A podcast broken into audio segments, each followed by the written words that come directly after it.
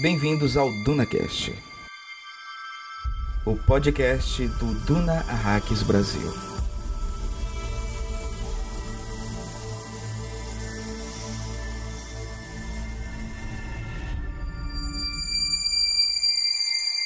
Vê-se a natureza audaciosa das ações de Muad'Dib, no fato de que ele sabia desde o início para onde estava indo e, no entanto, nunca se desviou do caminho.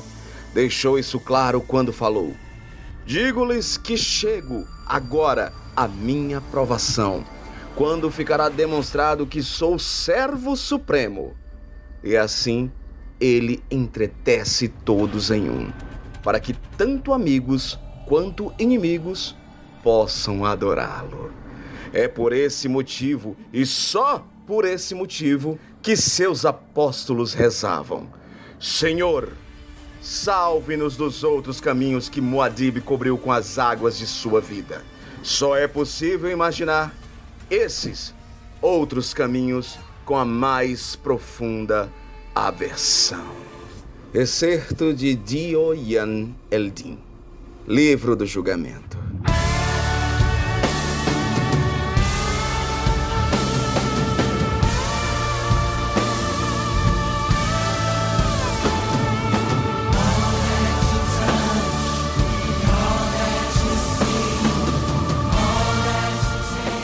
Saudações Framing, aqui Pascoal Naib. E aqui, piloto da guilda, pronto para mais um episódio, Hildon Oliver. Lembrando a vocês que sou a fumaça que bane o sono à noite. E aqui é a Juliana mais uma vez. E só porque não conseguimos imaginar uma coisa, não significa que podemos excluí-la da realidade. Bem-vindos a Arax e bem-vindos à segunda temporada do DunaCast. O DunaCast vai ser o podcast que irá analisar detalhadamente todos os 25 capítulos do livro Messias de Duna e suas 254 páginas. Isso mesmo, você vai fazer sua leitura pessoal e depois vem aqui conferir todos os detalhes, curiosidades ou mesmo para tirar suas dúvidas. Saudações, caro ouvinte do DunaCast. Estamos em contagem regressiva da análise do livro Messias de Duna já estamos analisando o 15 capítulo de 25 ao todo. Está sendo uma experiência incrível e fica melhor ainda com as mensagens e feedbacks que você, caro ouvinte, manda para nossas redes sociais. Vocês são nosso melange, nosso combustível para falar desse universo incrível criado por Frank Herbert. Mas, como sempre digo, essas análises não seriam especiais sem os nossos convidados. Eu preciso, eu necessito fazer meu cafezinho framing salivado e repartir hum. com meus companheiros de sete. Começo sempre por ele, nosso navegador, Eita. editor, que para se preparar melhor para as viagens espaciais, está virando se transformando em outro ser, conhecido como crossfiteiro espacial, com seus shakes de melange. Ele, Rildo Marombado Oliver. I'm sexy and I know it. Rapaz, quero dizer que eu, inclusive, comprei um shake novo que parece uma coloração meio melange mesmo. Gente, prazer estar aqui mais uma vez. Papo maravilhoso. Eu sempre fico atento para saber o que, que o Pascoal preparou. Ele sempre me surpreende. Completar nosso time, temos a segunda participação dela aqui no DunaCast. Mais uma Bene Gesserit, uma reverenda madre com conexões com a escola Suk, onde presta apoio com suas outras memórias à biblioteca interior de outras irmãs Bene Gesserit, Juliana Almeida. Seja bem-vinda, Juliana. Ah, obrigada pelo convite, estou muito feliz de estar aqui de novo. E olha, as apresentações do Hilton são fantásticas. A do cabelo, eu imaginei ele correndo em câmera lenta e o cabelo balançando ao vento. Pascoal sempre, sempre nos surpreende, né? A do cabelo fez sucesso. Todo mundo, todo mundo gostou. Ah... Mas olha só. A verdade é para que vocês, para que vocês também melhorem a visualização, né, de vocês, é tudo verdade. Ah, verdade. E um pouco mais. e um pouco mais. Como já é de costume, vamos primeiro fazer uma breve recapitulação do episódio 14, Minha Sirraia. Grande Hildon, o capítulo 14, a gente teve aquela retrospectiva em que Paul estava se exercitando com o Gola, né? Uhum. O, o Hate, o Momoa. E ele estava fazendo isso porque a, a Shane ela tinha passado mal e estava numa clínica lá médica, uma uhum. clínica Suck, que a, que a Juliana até dá apoio lá, e estava tentando ver como é que estava a, saúde dela, né? Então ele estava meio que, que preocupado. E aí a gente vê que ele tá com a, a, visão dele totalmente embaçada, não consegue mais prever o futuro, né? Isso. Mas não consegue mais, né? Mas a gente vê aqui que quando a Shane chega, ela chega com aquela com aquele olhar meigo de matar a sua personagem preferida, a Irula, a Megera Chorona. Vou matá-la. Vou matá-la. E aí a gente vê, né, o Paul tentando conversar, que ela não fica assim, e o tio Frank Herbert acaba apertando o nosso coração, porque a gente descobre aqui que o Paul fala que no pensamento, claro, não fala para uhum. ela, mas não vai matar ninguém e pensou: Írula prolongou sua vida, querida. Para você, a hora do parto é a hora da morte.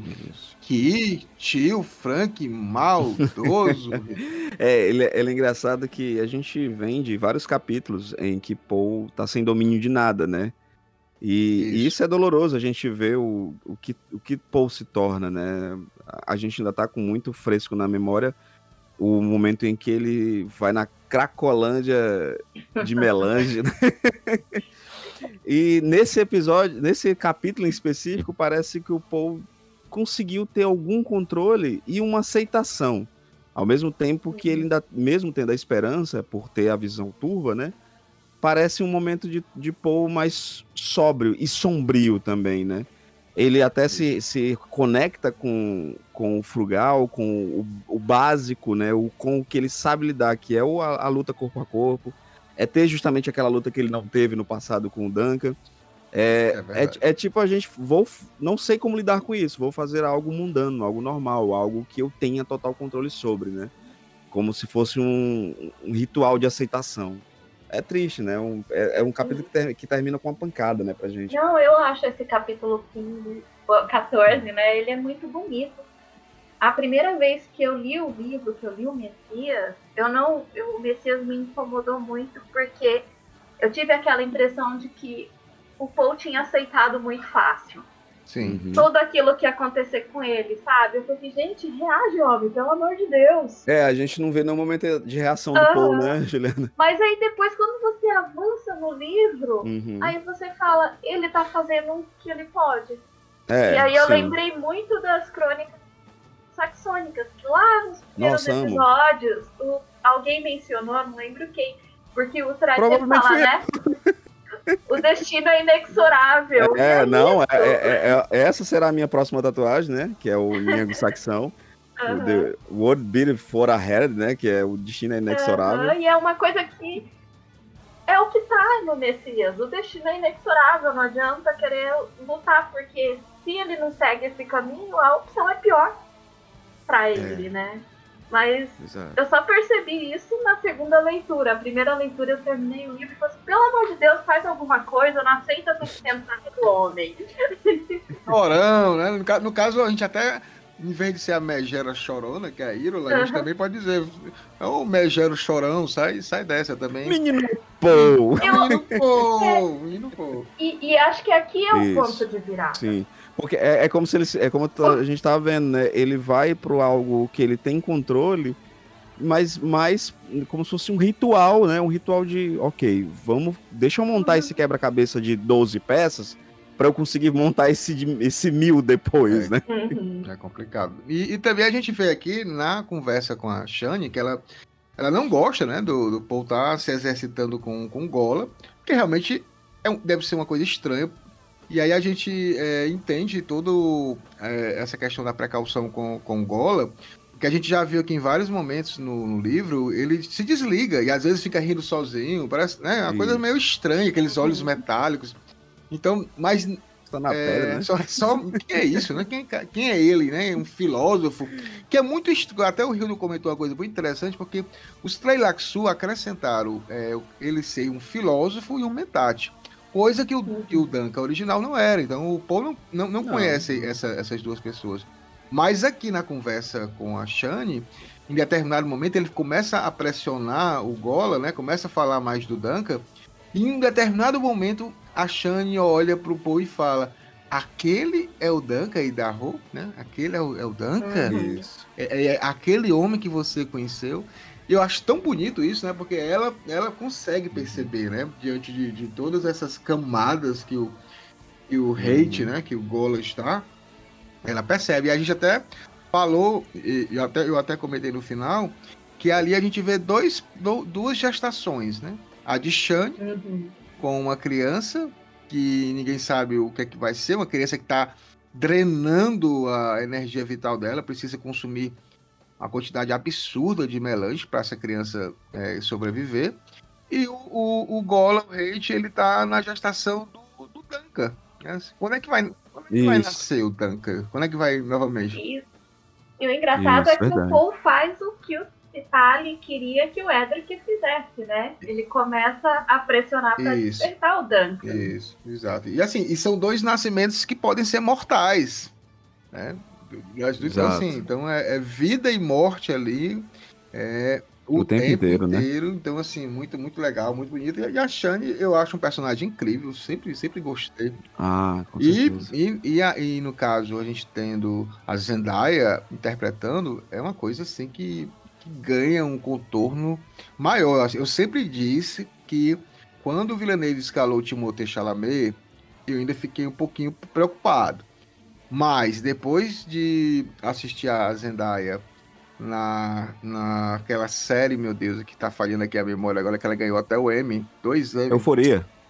É euforia, gente. Eu não tive medo. Ali eu disse, não, pode vir, minha filha. Eu, eu não, tinha mais ela, fé. Ela entrega, ela entrega.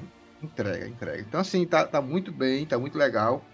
E eu acho que esses foram os pontos principais e aquele apertinho no coração e do é. tio Frank Herbert, que fez escola. Cara, eu quero muito que, que Duna, a segunda parte de Duna seja um sucesso, porque eu quero muito ver o Messias de Duna Sim, ser adaptado, cara. sabe? Porque ele, ele já tinha se tornado. Eh, foi engraçado, eu tive também a mesma problemática quando eu li a primeira vez. E a gente vem de um Duna, que é um épico, né? Um uhum. baita de um épico sci-fi, grandioso, com referência de tudo. E quando a gente pega o Messias, ele é um, ele é um livro menor, não apenas em, em tamanho, mas ele é um livro que a, a, todas as problemáticas são muito mais contidas. Mas hoje em dia, ele é meu livro favorito, porque as tramas dentro de tramas, os planos dentro de planos são tão minuciosos, né? A gente tem um, um, um herói caído, né? Que ele não queira, apesar de Paul estar num, num, num ponto de, impera, de, de, ser o imperador, ele tá numa derrocada absurda, né? O Gola sabe disso, o novo Duncan sabe disso. Então eu quero muito ver esse livro adaptado no cinema. Villeneuve também tá ansioso, disse que vai esperar o, o, Timothée ficar mais velhinho. Ele criar rastros de areia, lembra, Rio? As, as isso, cara, eu acho isso. As rugas são os rastros de areia do Timoteu. Ou, ou então ah. ele faz lá com a cola plástica lá, faz uma. uma... acelera isso aí, porque o, o Timothée Chalamet é o típico eu, que nunca vai Eu acho que esse menino, é, esse menino não vai envelhecer tão cedo, cara. Ele vai ser tipo o, o, o Tom Maguire. É o De Volta para o ah. Futuro?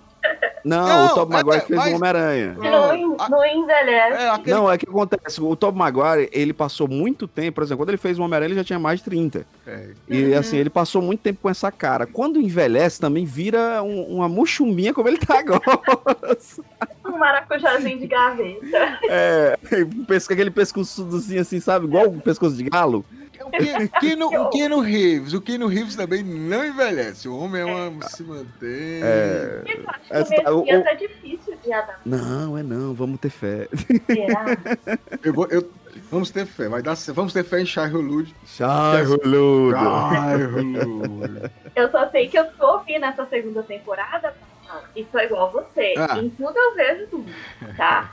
Eu tava lendo é, Todos os Pássaros no Céu, aí tem uma parte que o menino constrói um supercomputador, e aí ele fala, ah, eu preciso despertar a consciência do meu computador. E aí ele começa a pressionar com perguntas pra ver se o computador Ah, ganha legal. consciência. Uhum. Que é o Legal. que o Edric que o que o Edric foi ordenado a fazer com Gola, né? Sim, sim. É verdade. Ai. E o que o Paul também tá. Pois O Paul é. também tá fazendo Aí quando dele. você tava falando aquela na, na da temporada na, no episódio da epidemia mental e você Mental? tava falando é, falando do, de que as pessoas querem alguém pra mandar nelas. Eu li recentemente Sim. o poder da Naomi Alderman. Caraca. E no final do livro, ela fala isso e cita a Bíblia pra falar da história das pessoas. Nós queremos um rei, mas o rei vai mandar em você. Vai pegar parte da sua produção. Não importa, a gente quer um Cara, rei. esse livro também é sensacional. Até pode ser uma das dicas na, no nosso quadro. Que, né, finalizada aqui a nossa recapitulação né, do, desse capítulo sensacional, vamos para nosso quadro semanal de informações sobre o universo de Duna. Notícias do Império.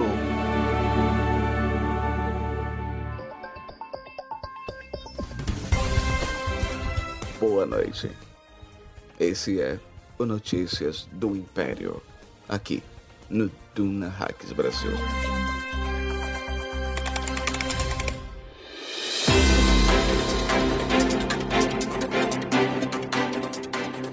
Grande Hildon, Opa! vamos aqui para mais uma conversa, né? Notícias do Império.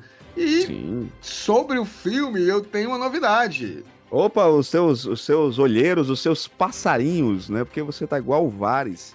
Na realidade, a novidade é que o Villeneuve, mais uma vez, conseguiu barrar todo mundo. Nossa senhora. Não passa nada. Não tem um- Impressionante. não tem um espião Harkonnen, Sardaukar, nada. Não consegue Ah. passar essa linha de defesa. Que E a, gente, absurdo. e a gente só sabe que as gravações continuam. Na última vez ainda teve mais, teve até uns vazamentos de. De gente, a gente tinha vazamento de, vazamento de fotos de fumaça. Pra tu ver o, o nível de ansiedade que a gente tava, a gente divulgava nas redes sociais, antes do Uhum. filme, fotos de fumaça roxa. Aí Massa. começavam as teorias por que, que a fumaça era roxa.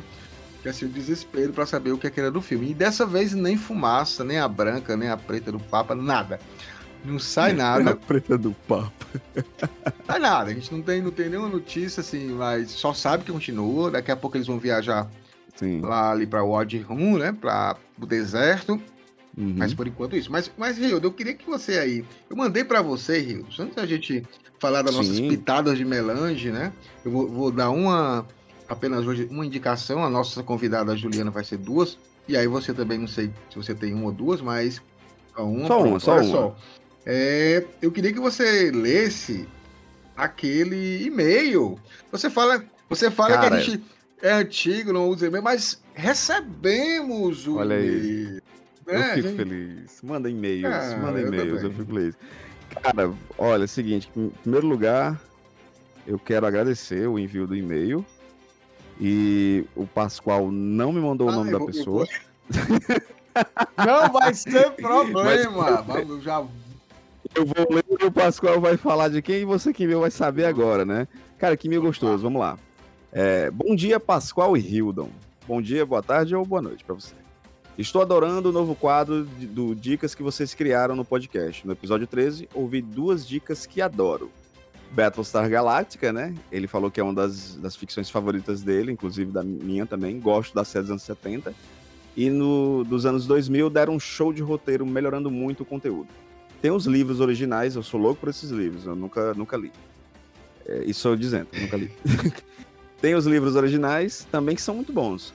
Só discordei do colega que, aumen- que comentou dizendo que se passa no futuro. Então, é, o, no, no, que deram a dica, nesse momento a gente não falou mais, não abrangeu mais, né? Principalmente sobre. Porque era o, é o, o episódio final. Então isso é algo que eu, Pascoal, a gente está com as ideias e a gente vai falar. Então eu vou até cortar essa sim, partezinha aqui sim. do e-mail para não ser um, spoiler, é um baita podcast. E eu até falo, eu até falo no episódio, né? Olha, eu tenho as minhas opiniões sobre o último episódio, que ele falou que não gostava, né, sim. né? Nosso.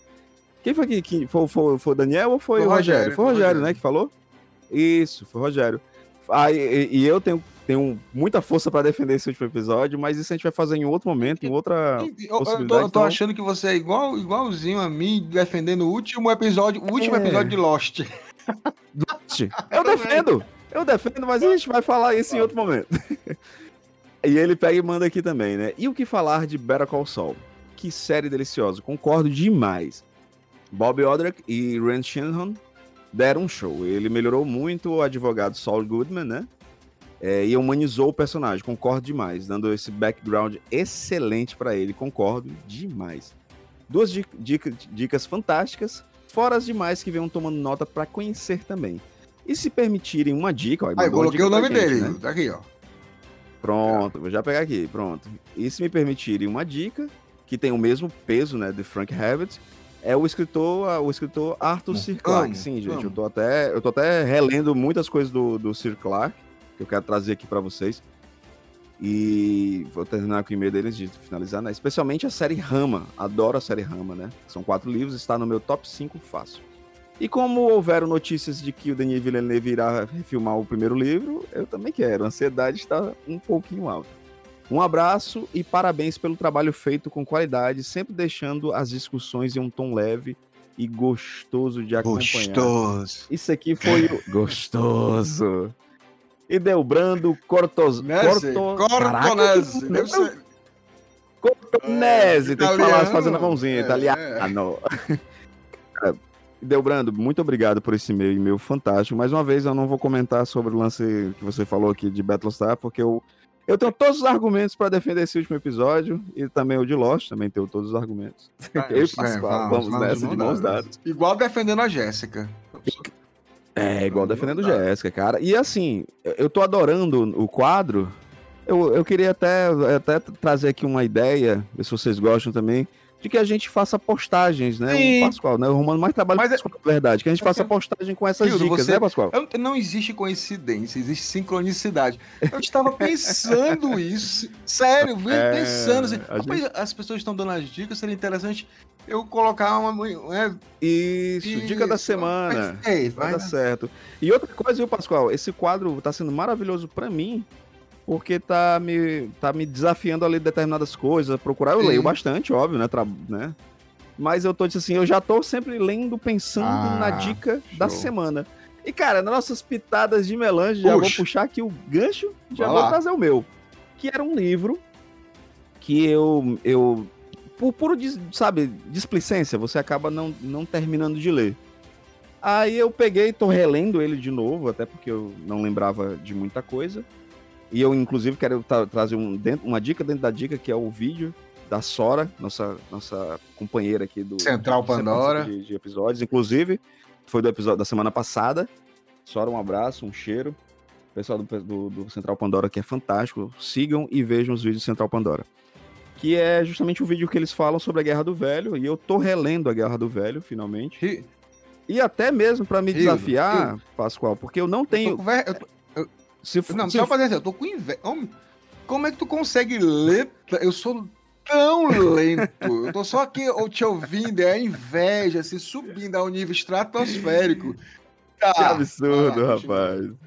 Porque, inclusive, eu quero também aproveitar o gancho para falar dos nossos amigos, parceiros, já participaram aqui do, de episódios e fizeram uma postagem linda que me emocionei, que é o pessoal da editora Aleph, né? Sim. Que, inclusive, eles anunciaram o box, né, da primeira trilogia do, da Guerra do Velho, que o primeiro, A Guerra do Velho, é, um prime é o primeiro livro do John Skousen, né, que foi publicado, se eu não me engano, em 2005, e ele é um dos maiores autor, autores dessa nova ficção, um cara que ele é muito influenciado por Tropas Estelares, que é um Sim. filme que eu acho divertidíssimo. E a linguagem do, da Guerra do Velho tem muito disso, apesar de ser um sci-fi, com todas as problemáticas, né? Todas.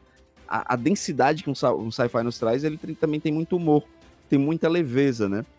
E uma coisa que eu curto demais na Guerra do Velho, que eu tinha esquecido, que eu achava isso interessantíssimo, é que a Guerra do Velho ele aborda justamente a perda, a morte. A gente tem dificuldade de falar sobre envelhecer, né? É, é feio envelhecer, né? Nossa sociedade ela, ela trata o envelhecimento como algo feio, algo triste. E quanto na Guerra do Velho, o, o Scouse, ele trabalha com, com, a experiência, né? Como é importante a gente dar atenção também, sabe? E facilmente trocaria todo meu corpo por próteses e equipamentos e, e sangues biotécnicos para ter uma vida melhor, mesmo que fosse para lutar contra alienígenas absurdos em planetas que a gente precisa que a gente precisa dominar. Legal, legal. Fantástico. E aproveitem lá, gente, que os nossos parceiros da Aleph estão com esse box fantástico. Inclusive, Aleph, se quiser me mandar, eu só tenho o primeiro livro, né? Não, e só cheiro, também mandando cheiro um cheiro aqui pro pessoal da Aleph, que a gente, ah, a gente muito feliz, lá cara, o episódio, deles. né? E logo em, logo em seguida eles já estamos indo escutar, então o pessoal da Alice é a parceria aqui sempre com, com o DunaCast. Em breve, novidades, a gente tá segredinhos, Vai segredinhos. Vir. Grande Rio, qual é a outra, Rildo? Tem a do, do. Não, hoje eu só vou trazer Guerra a Guerra Velho. do Velho, né? Pra, pra que vocês acompanharem. E se você. Oh. E, lógico, o vídeo do Central Pandora e todos os outros vídeos do Central ah, Pandora. Ah, óbvio, né? Se fosse você me deixar mais irritado aí não, com essa fico tranquilo. Agora, por que, e por que também que eu tô trazendo a Guerra do Velho? Pelo, pelo me incentivar a ler, inclusive atrás dos. que é uma trilogia, Sim. gente. E para que a Aleph venda muito da Guerra do Velho. Muito para que eles tragam os outros livros, né? Porque essa é só a primeira trilogia. O John Scalzi, ele, ele trabalhou mais coisas, se eu não me engano, mais uns três ou foram quatro livros, foram alguns contos, alguns outros livros ambientados no universo, então eu quero ler todos. Então vamos, vamos, vamos atrás da Guerra do Velho. Nossa, a Aleph tá com edições maravilhosas, né? Dá vontade de ter só para enfrentar. Porque, gente, as capas estão. Estão lindas, estão lindas, é verdade. Eu, eu vou deixar a Juliana por último, porque ela vai ter as tá duas linda. dicas culturais dela. A minha vai ser mais tranquila, mais light. Vai ter, inclusive, o Rio vai até colocar depois um, um tantinho. Eu vou falar de uma banda, cara, uma banda de, de indie, tá? Um, um indie pop. Bell and Sebastian. E? Cara, Bell and Sebastian é a banda da minha vida. Assim, eu, eu ouço Bell and Sebastian Adoro religiosamente todo o dia. Não tem um dia que eu não ouço. E eu não enjoo.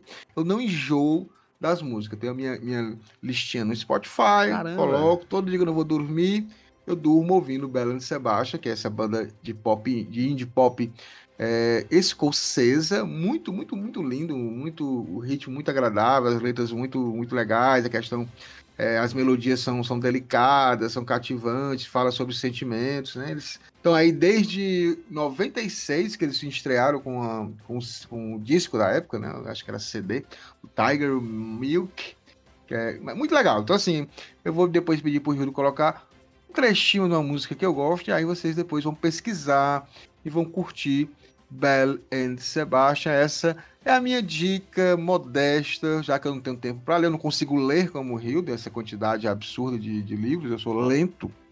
Cara, eu sou lento mesmo e não, eu, eu, eu reconheço, eu tenho, eu, eu, gostaria de fazer uma leitura mais rápida, mas eu sou muito lento, então assim, é complicado eu conseguir é, colocar muitas coisas ao mesmo tempo. Sleep a little more if you want to, but restlessness has seized me now, it's true. I could watch the dreams flicker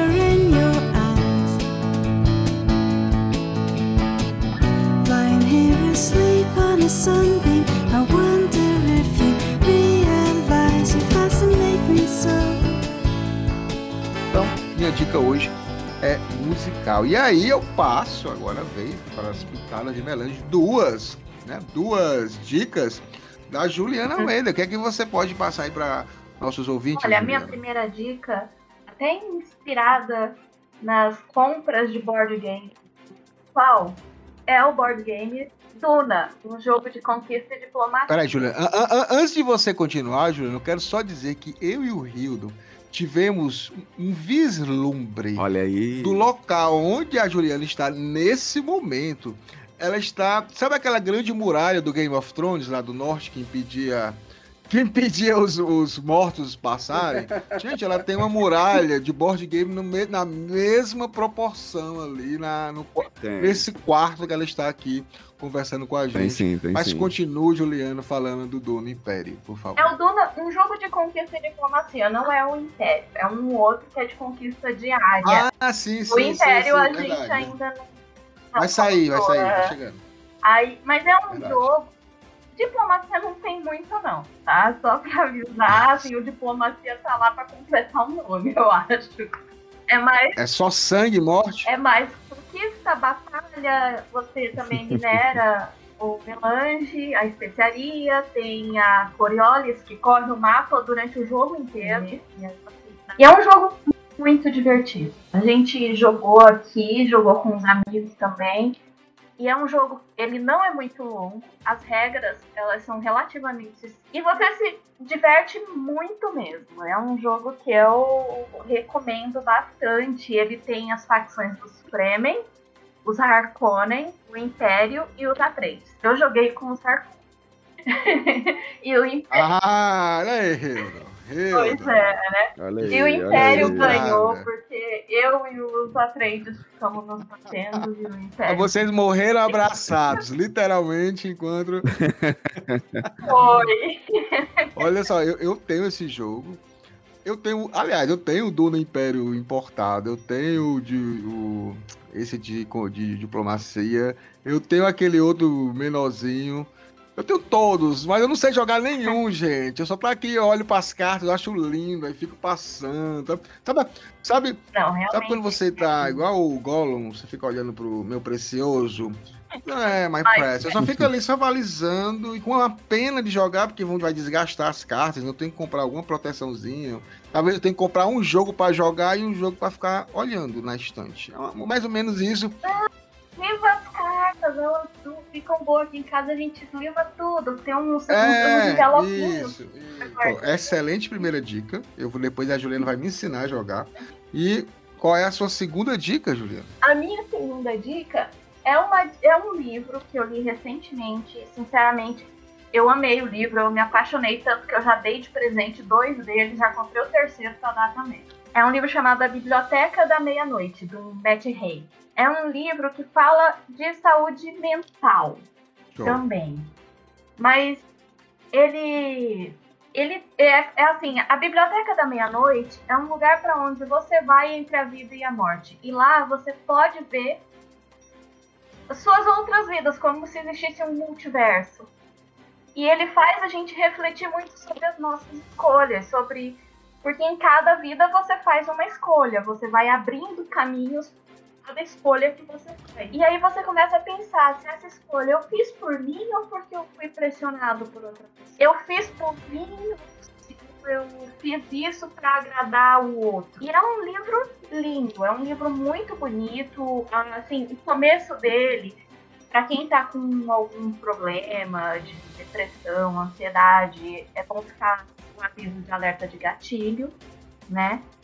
Porque tem isso. É um livro que o autor escreveu quando ele estava passando por depressão. Foi um livro que ajudou a ele se curar. Junto com a terapia e o tratamento médico Legal. também. E é um livro que faz muita gente Hum. refletir isso, sabe? As nossas escolhas conhecendo essas vidas paralelas que existem em universos. Ah, muito boa dica, Juliana. Eu quero até compartilhar, você falando sobre essa questão de, de saúde mental, e o Hiro também é uma coisa legal. Legal não, né? É importante de, de conhecer. Que foi feita agora uma pesquisa recente e a preocupação com a saúde mental, foi essa semana que saiu essa pesquisa, ultrapassa a preocupação com câncer pela primeira vez no mundo. Então, para você ver como a, a questão depois da, da pandemia, né? Depois da.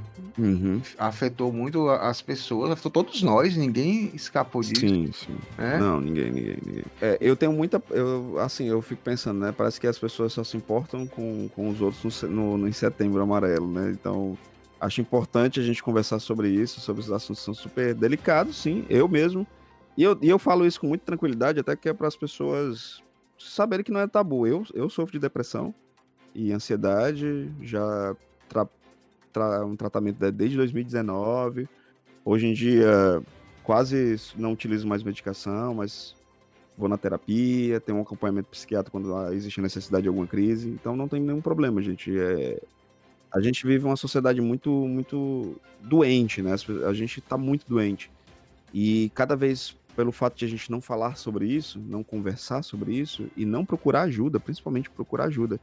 Aquele amigo, né, que ouve a gente, ele não é especialista, ele no máximo ele vai ouvir a gente. Então não tenho vergonha. Eu, eu tinha vergonha, cara, de falar, eu tinha vergonha demorava com um amigo meu, tinha vergonha que ele Sim. visse o, o motoqueiro deixar uma medicação, por exemplo, né? né? Hoje em dia eu, eu, trato isso com muita tranquilidade, conversei até com minha família sobre. E, então é isso, gente. Se cuidem, não apenas em setembro, né? Não cuidem dos seus apenas uhum. em setembro. Não lembrem que, que existe essa problemática seríssima e pesada apenas a, em setembro. É, né? e a pandemia bagunçou todo mundo, eu mesmo. Todo é. mundo. A pandemia, esse governo eu escroto. Eu morrendo. Aí é. agora eu tô, tô, tô me cuidando. Sim, a gente precisa se cuidar. Se cuidem também. E sempre que for, for assistir, ver algum, algum, material que possa né, trazer esses gatilhos, só aquele cuidado. Uhum. Às vezes a gente vê assim, não, eu não tô pronto para isso agora. Então, por problema. isso até que eu avisei, assim. Tipo, achei massa, achei massa. Minha levou uhum. o livro pra veia. E a gente conversa aqui. Porque é muito importante. Esse livro Pra mim, ele me tocou muito. Por isso que eu tô dando ele de presente. Então, vamos muito finalizando o nosso bom, quadro bom. semanal de notícias do Império. Né? E vamos partir então para a análise desse capítulo 15. E temos, claro, aqui nesse capítulo 15, um dos personagens preferidos do Hildon, que é o Seitele, o Joker. Então, vamos para a análise do capítulo 15.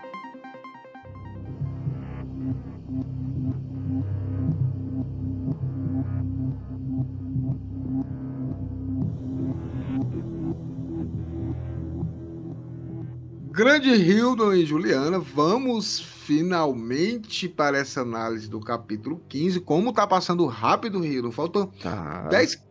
Vamos, depois desse, mais 10 capítulos, acaba o livro. Né? Tá, o livro e... já tá. Passamos da metade dele já. Já passamos da metade e as coisas começam. A gente nota que as coisas começam a, a acelerar. Isso. Mas a gente mais uma vez sempre começa conversando. Você fez uma leitura, você fez uma leitura inicial desse excerto, como sempre, de forma. Eu quero, até quero saber como é que você pronunciou aqui o Julian Eldin, que é o livro do julgamento, né? Que no início aqui a gente vê uma, uma... como está falando aqui, um livro do julgamento é um livro religioso, né? E é um livro que fala sobre Muad'Dib, né? Que que ele disse que Moadib falou: Digo-lhes que chego agora a minha aprovação, quando ficará demonstrado que eu sou o servo supremo. Isso aqui é bem aquele negócio, Rildo, do discípulo que o mestre morreu, aí o cara escreve o que ele quer. Isso. Au, aumenta. Nunca falou isso. Nunca falou isso, e aí ele colocou essa situação. É, né? não. É por isso assim, é, cara, é, é os, os, últimos excertos do, do Gola são muito mais reais, né? São muito mais na carne, Sim. até mesmo quando ele reclama, né? Você consegue ouvir a voz de Moadib reclamando, de Paul reclamando, né? Na verdade. Aqui, é... isso aqui parece o Corba falando. É, isso, isso aqui é coisa de Corba, mano. Isso aqui é coisa de, ah. de desses conservadores, rapaz. Nem eu não suporto Corba. Ninguém, ninguém suporta ele, que nojento. E, e, o legal é que ele continua falando assim: é, é assim que ele entretece, né, entrelaça todos em um, para que tanto amigos quanto inimigos possam adorá-lo. É por esse motivo e só por esse motivo que seus apóstolos rezavam: Senhor, salva-nos dos outros caminhos que Muad'Dib cobriu com as águas de sua vida. Mas realmente é aquela galera fanática religiosa, é, gritando e dizendo que o Muad'Dib salve. O Muad'Dib, nesse momento aqui, muito provavelmente morto, né? Porque é um livro que fala de do que ele fez, né? Do que ele se entregou, foi uma aprovação, né? Que ele uniu todos os amigos e inimigos diante da. Parece muito também, né? Lembra muito a questão do, do cristianismo, né? Do, do, no sentido do sacrifício de Jesus Cristo, né? Para poder é, fazer com que os pecados das pessoas é, fossem pagos né, pelo pecado original de Adão e Eva. Então, é muito nessa, nessa metalinguagem religiosa de sacrifício, salvação e fanatismo religioso, né? Porque assim, uma coisa é você ter a sua religiosidade, sua espiritualidade, outra coisa é você usar a sua religiosidade para impor sua ideia, e não é mais religião, sua ideologia para outra pessoa. Então é mais ou menos o que aconteceu com os Fremen, né? Com os Fremen e com esse culto exagerado, sem noção do, do Muad'Dib. Mas, continuando aqui, a gente vai conversando aqui, trocando ideias com o Hildo e com a, com a Juliana. Olha só, Hildo, eu tô achando que o seu personagem preferido, o nosso Joker, né, nosso Coringa do, do universo de Duna, que é o Seitele, ele é o cara que tá movendo as peças sozinho. Ele tá carregando a conspiração nas costas. A gente já falou sobre isso, né? Ele, ele é o cara que tá se colocando nos lugares mais problemáticos, né? Se desafiando. E ele acha que tá enganando o Paul, né? Nesse é, é, é, isso, aqui, isso aqui é legal, porque assim, o, o ele, ele é o cara. Muito bom, bicho. É, ele, ele é o cara que como eu falei, ele tá ali diretamente. É, ele vai falar diretamente com o dono da bagaceira. Aqui no Ceará tem esse, esse provérbio com o dono da bagaça toda. Né? Com, com, hum. com o, o Lisan Algaíbe, o Madi, o Kuizato Haderach, o, o, o Duque Atreides, que é o, que é o Paul Madib. Então ele. Sim. Agora, olha só que interessante. No capítulo ante, no, que ele conversou com Edric, né? É, do Epidemia Mental, ele vai forçando o Edric a conversar com o Gola para poder pressionar pro Gola dar uma doida lá no Gola e ele fazer o que tem que fazer. Isso. E aqui ele tá indo diretamente pro Imperador. Então, assim, é um pouco controverso se ele tem acesso até mesmo ao Imperador. Ele poderia ter acesso muito facilmente ao Gola. Então, o que nota-se é que o Edric, que o, desculpa, que o Seitele, ele tem o seu próprio plano, Ele não tá seguindo o plano da conspiração, não. Eu, a gente percebe justamente isso porque eu acho que o próprio. A, a, o capítulo anterior, onde ele teve aquela. A, o estresse, né? O, o, no caso, foi o capítulo 12, né? Onde ele teve aquele estresse com o Edric, de dizer assim, cara, eu tô nisso aqui, eu tô movimentando todas as peças. A, a tua madre, Reverenda Gaius, mano. já, já tá com os panos dela, e ele tá tipo assim, pô, eu tô me colocando aqui e tô me ferrando direto. Não, porra, agora eu vou tomar frente, né? Como você mesmo falou a gente parece ter o entendimento de que só ele tá realmente buscando. Só ele tá comprometido com a revolução, né, cara? Isso é muito triste, bicho, assim, porque ele é um pessoa. Eu gosto demais dele. Apesar de dos planos dele serem terríveis, eu quero que dê certo. Mas, Hildo, eu vejo, eu vejo assim, que ele. Ele não vai falar direto com o Bola, que ele tá empurrando assim. Ele não quer agir diretamente, né? Ele tá dando aquela história dos nudges, né? Uns empurrõezinhos. Ele vai lá, provoca o Edric, aí ele Isso. provoca o povo. E aí ele vai se movimentando sempre por trás para não agir diretamente. Ele tá testando, né? É, e assim, esse livro é muito interessante porque a gente vê um pouquinho mais dos Claylaxo. Sim. Né? É verdade. E a gente só vai entender eles mesmo de verdade lá no Hereges. É, era. É, Regis. É. E também no Herdeiro. É, exato. E aí você fica assim, gente, como que ninguém percebeu quem era esse povo antes? Pior, viu? É. Mais ou menos isso mesmo. E aí eu acho que é isso, ele tá só criando o um cenário. É. Só que ele se esquece de que a, a, a, o peão principal, a peça principal nesse tabuleiro, é o Kuzat Haber. É, sim. Mas assim, o, o parece, nesse, e principalmente nesse momento, depois que ele teve o estresse com, com o Edric, né? Parece que só ele tá querendo movimentar essas peças. Só tá, parece que tá todo mundo muito confortável nos seus planos dentro de planos, né? Enquanto esse cara, ele quer ver o, a mudança do status quo, ele realmente quer ver a movimentação. E às vezes eu sinto que ele quer dizer assim, vou, vou, vou me, me colocar nessa situação para ver o que acontece para ver onde eu posso me desafiar, onde eu posso mexer com esse tabuleiro. Tá tudo muito parado para ele, né? E eles todo tempo se desafiando, todo tempo se colocando numa Os situação. também estão né? assim, não preciso fazer o que É, só porque porque eu posso ganhar alguma Pronto. coisa negociando. Exato. E os outros estão nessa posição de confortabilidade, né? Um marginal, né? Uhum. O povo de Ix e de Tleilaxo, eles são vistos áreas da, da galáxia. Então, os outros dois, tanto a guilda como as Bene Gesserit, ela fala assim: eu ainda posso lucrar com o Império, desde que eu consiga o acordo ideal para mim. O povo dele não. Eles não têm essa opção. E o interessante aqui, né? Porque aí a gente vê um dançarino facial em pleno funcionamento, porque a gente viu isso assim rapidamente quando eles fizeram lá uma, uma apresentação, né? Para o Paul, para Shane, até o Stiga ficou com raiva porque eles fizeram o Stilga lá, ele achou horrível isso, né? Ele não gosta. Mas aí o, o, o, o Seitele, ele se coloca como uma mulher frame, que a gente já sabe quem é, né? A uhum. filha de Otem, isso que é... Inclusive foi o, foi o capítulo que eu participei. Olha a coincidência, não tem coincidência, é sincronicidade. Uhum. E aí, a, a, é, ela, ele conseguiu enganar a Shane. Então, assim, primeiro ele chegou pra Shane. Gente, vocês percebem o, o perigo desse homem que ele chegou perto da Shane. Ele poderia ter matado a Shane. Cara. Sim. Né? sim, olha, olha, olha, olha, a coisa como é, como, como tem um plano diferente. Porque assim, as Bene Gesserit, a gente já viu que o Paul negociou com elas porque a, a reverenda Madre Giles Ellen Morrian, ela tinha pedido para Irla matar a Shane.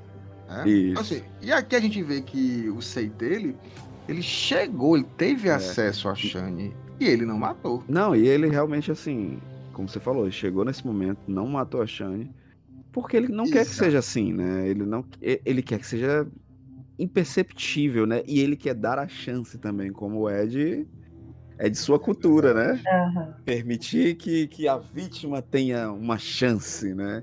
Isso é, é, é extremamente cruel e ao mesmo tempo é, é, fascinante, né? A forma como eles lidam com tudo isso. Né? Sim, né? e aí a, a Shane aceita, né? Porque aí no caso a gente vê também um oficial de segurança que aparece aqui, que é o Banerjee, né? Banerjee, que aparece aqui. E o interessante do, do Banerjee é que ele é um guarda civil frame. Cara, aqui nessas pequenas dicas, o Frank Herbert ele vai colocando um pouco como está funcionando a sociedade em Arrax, né?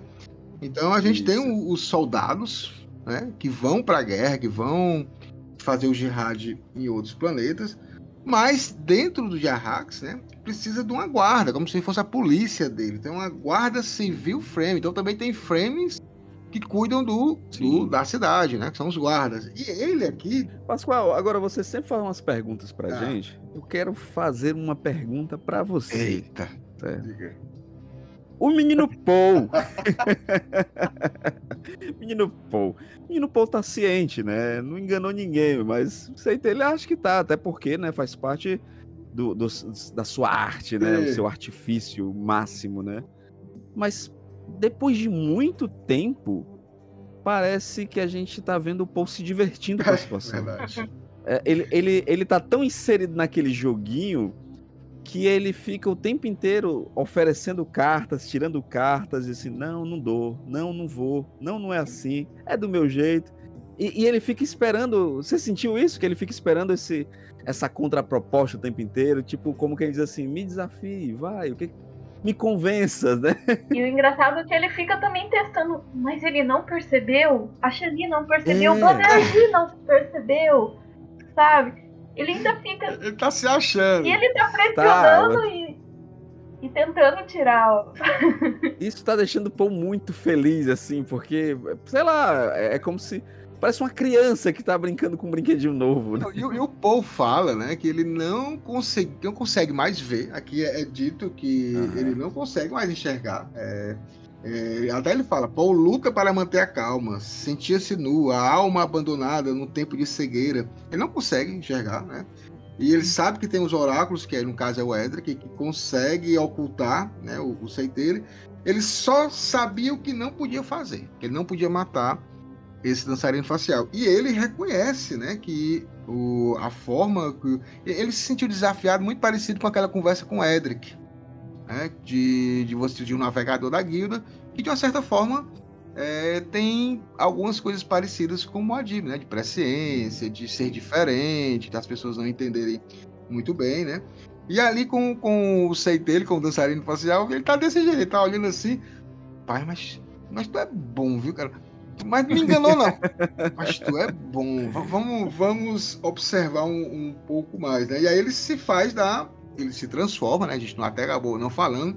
Na Litna, né? Litna. Isso. Que é a, a filha do, do Otemi, que é aquela que ele matou. É aquela que apareceu o corpo sem cabeça, sem as mãos, no deserto, em que a Alia e o, e o Hate foram observar ele está ali numa, numa interpretação digna de Oscar, que ele está muito feliz com a, e realmente é a melhor que ele já fez, né? E o Paul até fala que se ele não tivesse o treinamento das Bene Gesserit e tudo mais, ele não conseguiria também detectar essa situação. Mas mostra também, Rio, do que você falou, ele tem uma simpatia, até o Paul nota, ele tem uma simpatia pela vítima, né? Ele Isso. faz com todo Cara, é tipo serial killer mesmo, aquele serial killer. Que, no caso, a gente disse que tem uma, uma, uma, uma, uma certa. Como é que se fala? É, uma atenção pela vítima, né? Claro que o cara é um, é um louco, né? Um, assassino.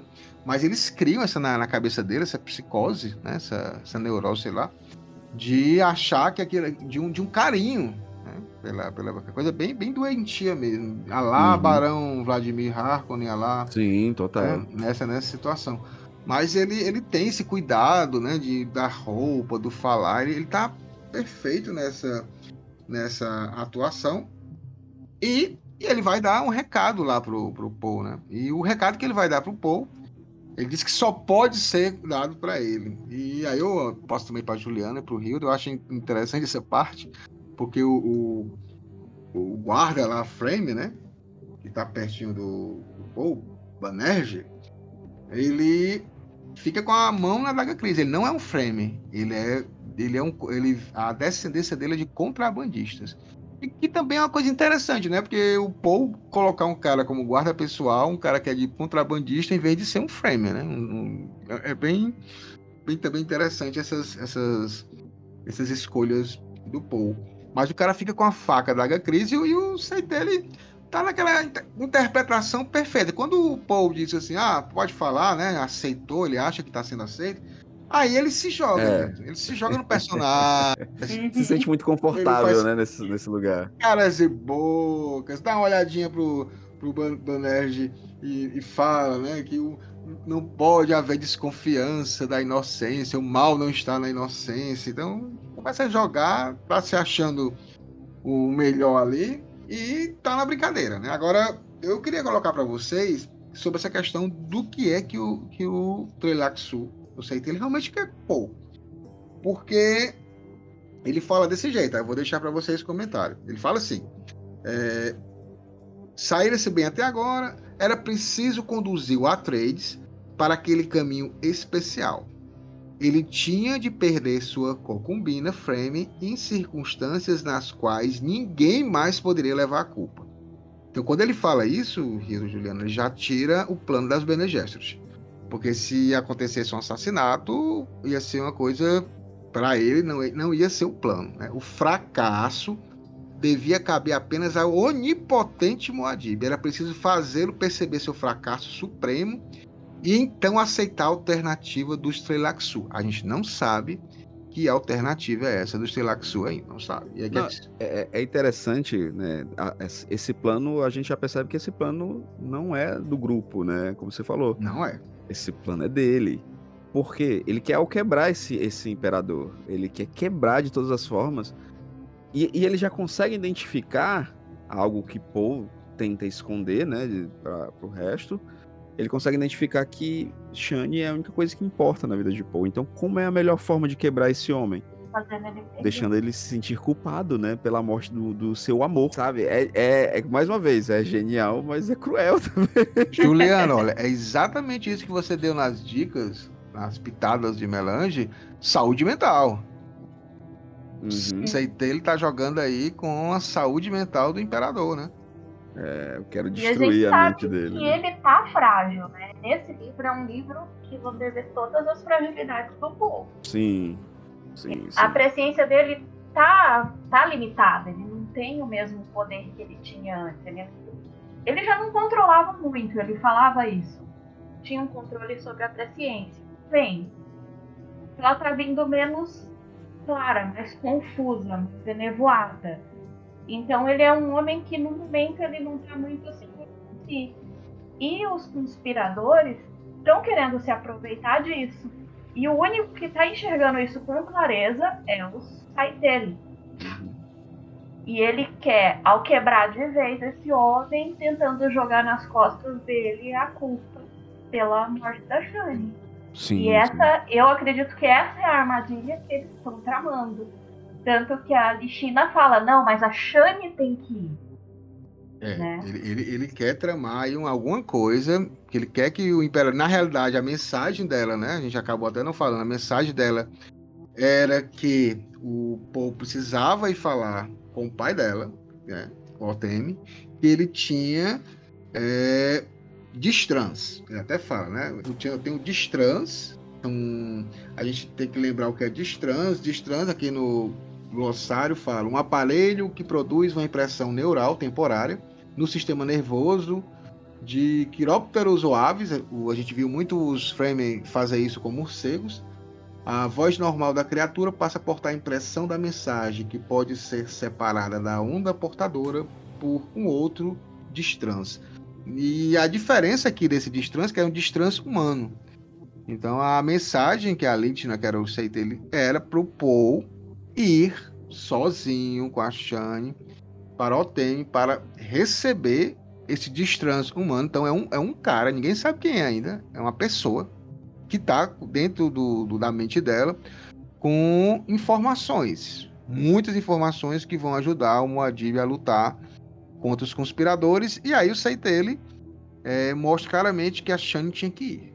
né? então a gente nota que ia acontecer, iria acontecer alguma coisa se a Shane fosse.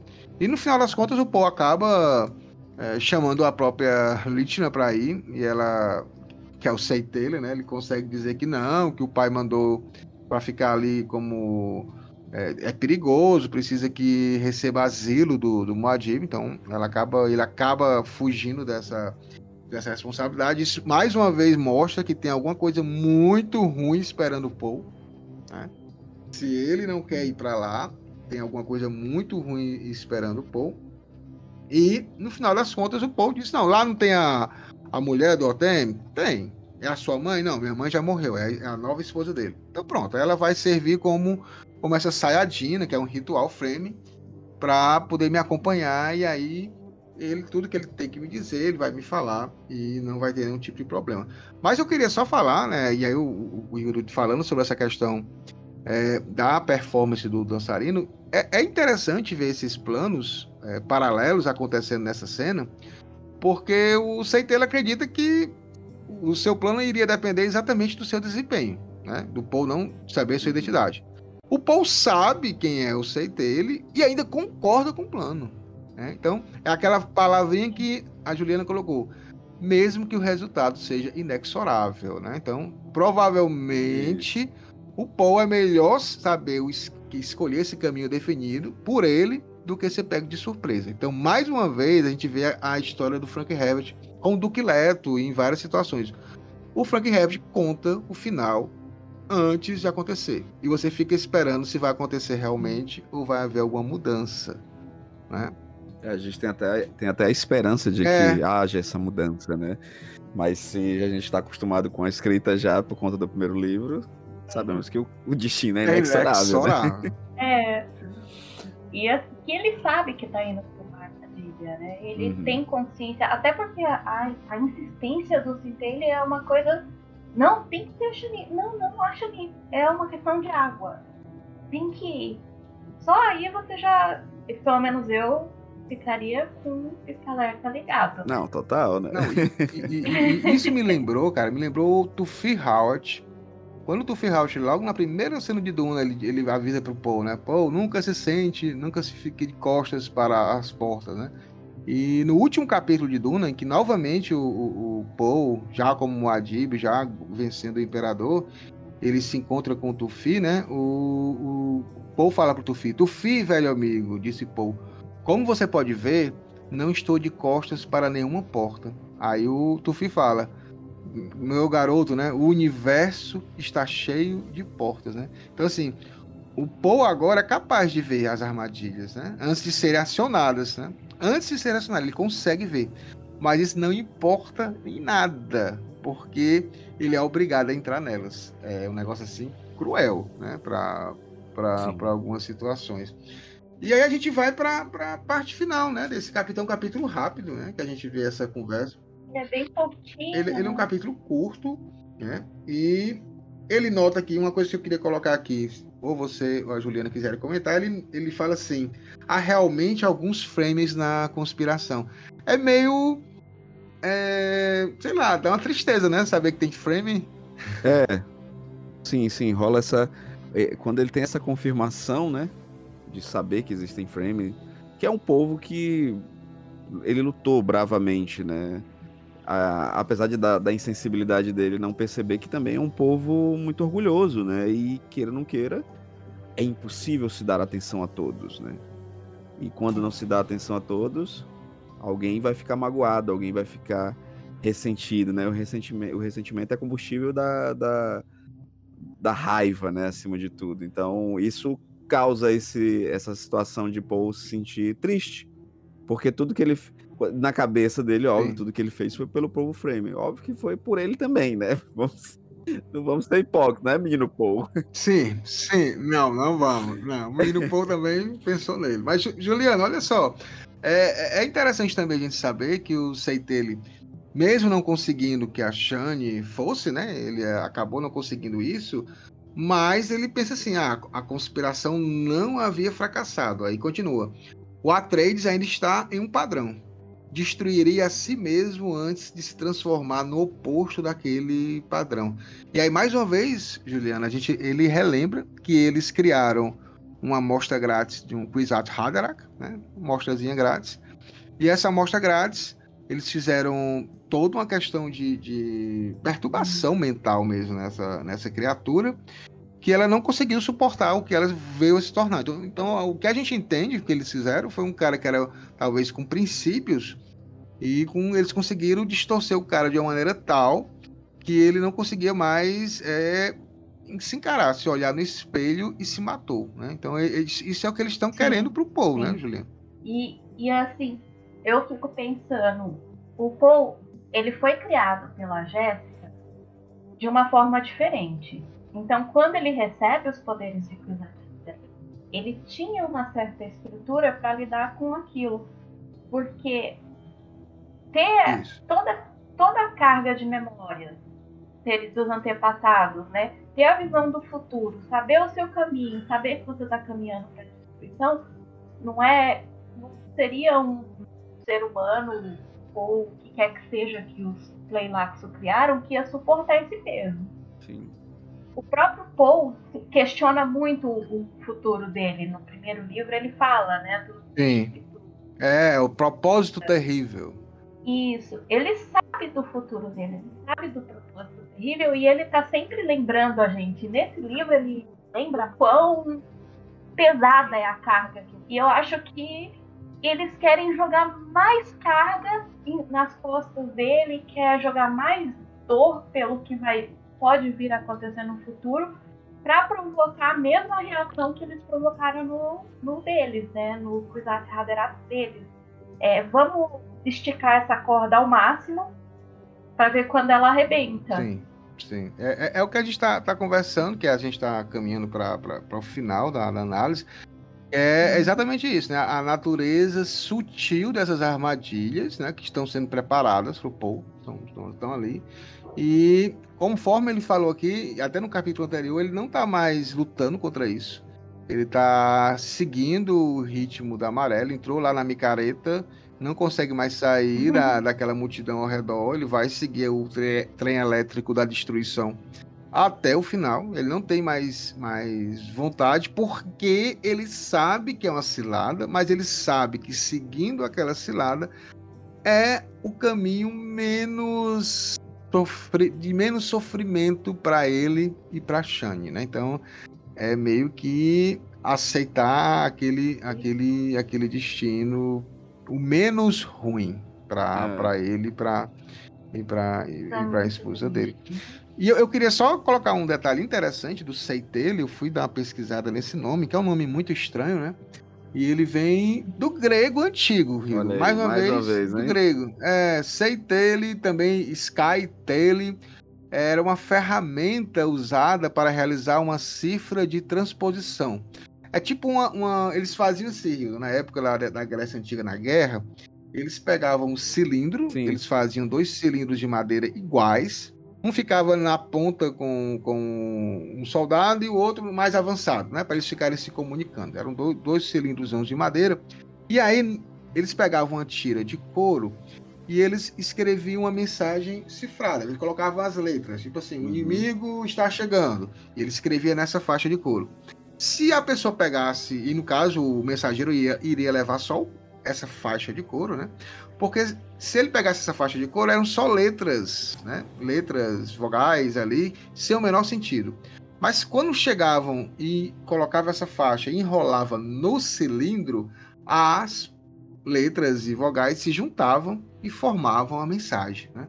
Então o, o Seitele é exatamente isso, é uma mensagem cifrada, é ele próprio, né? É o Sim. que está ali para indecifrável, é o, é o cara que ninguém sabe o que é que tá pensando, qual é o verdadeiro propósito dele, ninguém sabe. Até agora a gente sabe que ele tem um plano, mas a gente não sabe que plano é esse. Né? é até assustador pensar que plano seja, né? É até assustador pensar que plano seja. Mas vamos então para as nossas considerações finais. Vamos.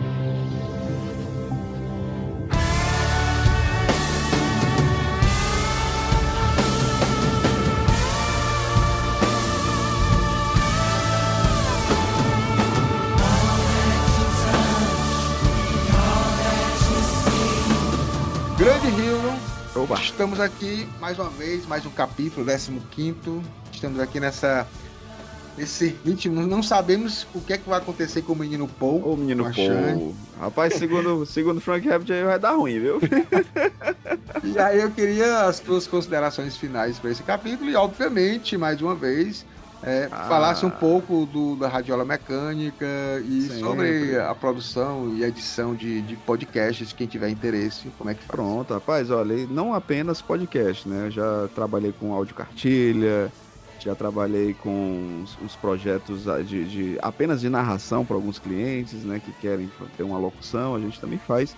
Entre em contato lá com Radiola Mecânica, o que você precisar, a gente vai encontrar o produto ideal do, de podcast desse universo maravilhoso que nós amamos tanto e estamos aqui felizes e querendo criar mais, né? Então você também pode criar, pode ter a sua identidade do seu podcast, é só falar com a gente no arroba Radiola Mecânica ou radiolamecanica.gmail.com ou no meu perfil no Instagram, arroba Hildon Oliver Arte. Fala comigo lá que a gente vai ter vamos, vamos chegar na sua linguagem, tá bom? E, gente, capítulo fantástico. Um dos meus, um dos meus personagens favoritos do, do- desse livro é o Seitele, é o nosso Joker, é o nosso agente do caos, que tá sozinho, tá sozinho e, e- se sentindo feliz porque ele acha que enganou o menino Paul. Mas o menino Paul finalmente tá ali, moleque piranha, se divertindo, estando feliz de novo. Muito gostoso ver o menino Paul feliz, sabe? E, e, e me dá muitas esperanças pro que pode acontecer, mesmo num, num destino trágico, né? Que a gente, pelo visto, vai acontecer. Não sei, não sei. Estou Por nervoso. favor, pastor. por favor, tio Frank, por favor, não faça isso. Já-. Não faça. Não fa- Olha só, a gente também agradece muito a participação da Juliana Almeida. Juliana Almeida é, foi uma participante da curadoria da Tintalha, que a gente, no caso, foi feito lá a leitura de todos os seis livros, as análises, a gente fez vídeos, eu fiz vídeos explicando um pouquinho cada um dos capítulos e ela era uma das mais empolgadas né, sobre esse universo, sempre participando. E tem mais gente do Tintalha que vai participar, viu? Eu já, já entrei em Ah. contato, mais gente, mais Legal. gente vai participar. Eu acho muito legal fazer com que os fãs é, realmente tenham voz. É, o, o, o Duna Hacks Brasil e o Dunacast nada mais é do que fazer com que os fãs se reúnam, Isso. batam papo e tenham uma galera pra conversar sobre É, um, um tema que ama. E diferente de, de fã besta de banda de obscura de heavy metal, a gente quer que as pessoas conheçam, a gente quer que. Sim. Ah, eu li ontem, não importa, vem pra Não cá e vamos conversar. Exatamente. Então, a Juliana, mais uma vez, obrigado por participar. Suas considerações finais e a- as redes sociais da Juliana vão ser colocadas aqui na descrição do episódio. Mais uma vez, obrigado, Juliana, e suas considerações finais. Eu que agradeço o convite. Luna é uma saga apaixonante. Eu, quando comecei a ler, confesso que fiquei meio perdida, mas depois eu não consegui mais parar. E esse livro é fantástico. Messias, ele tem, ele envelheceu muito bem. É um livro que casa com a Concordo. realidade com nenhum outro. Você lê ele e acha que foi escrito. E esse capítulo, ele é muito bom. Porque ele, ele bota na nossa cara o que vai. A gente tá lendo e tá sabendo que tem uma armadilha ali, que o Paul tá caminhando de vontade própria pra ele percebeu que ele foi traído, mas mesmo assim ele continua. E isso foi uma das coisas que me deixaram muito doida na primeira leitura. Sai daí, a cilada, e ele tá lá. Continua. E ele tá lá. Mas que vale muito a pena continuar. Porque a forma como ele desenvolve essa história é surpreendente. Mesmo você sabendo que ele tá indo pra uma armadilha, ele te surpreende. E depois que você chegou no Messias, você É não verdade. para. Não para. É. Não porque E, e É você fala uma coisa séria, assim, o Messias, ele não é o meu livro é, favorito. Todo mundo sabe que depois de Duna, meu livro favorito é Hereges. Amo Hereges. Mas, eu, mas esse mim. O melhor final da saga é de Messias de Duna. Não tem um final igual a esse livro. Gente, preparem-se. Preparem-se que é um final surpreendente em todos os sentidos. Então, assim, é, é- é um, Que absurdo, você já leu o final, pastor? eu, eu, eu, eu- eu sei- eu- quando eu começo a leitura, eu vou ler sempre o último capítulo primeiro, e depois. Não, Ah, tá bom, tá nunca, bom. nunca. Ah, eu fico me controlando pra não dar um spoiler. É. Eu tô lendo e tô lembrando do que acontecendo. Gente, Mas vem junto com a os gente que vai dar próximos bom. capítulos são incríveis. São incríveis. Tem debates maravilhosos. assim, de Não, agora é só, só melhorando, vai só aumentando a tensão, só a- a- o clima de, de vai acontecer ou não vai. Então é isso que a gente promete para esse, para essa segunda temporada de Messias de Duna. Minhas considerações finais eh, são exatamente essa. É, falar ali que Paul tá nessa, realmente nessa amargura. Eu também não gostei da minha primeira leitura de Messias, foi complicado.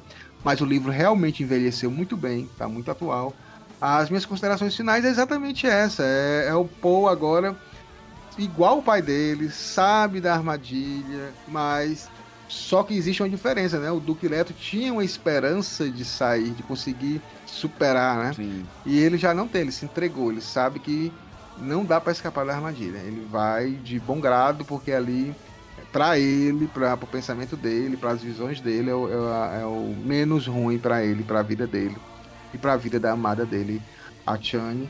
E aí eu peço a vocês que sigam o DunaCast nas suas redes sociais, no Twitter, no Instagram.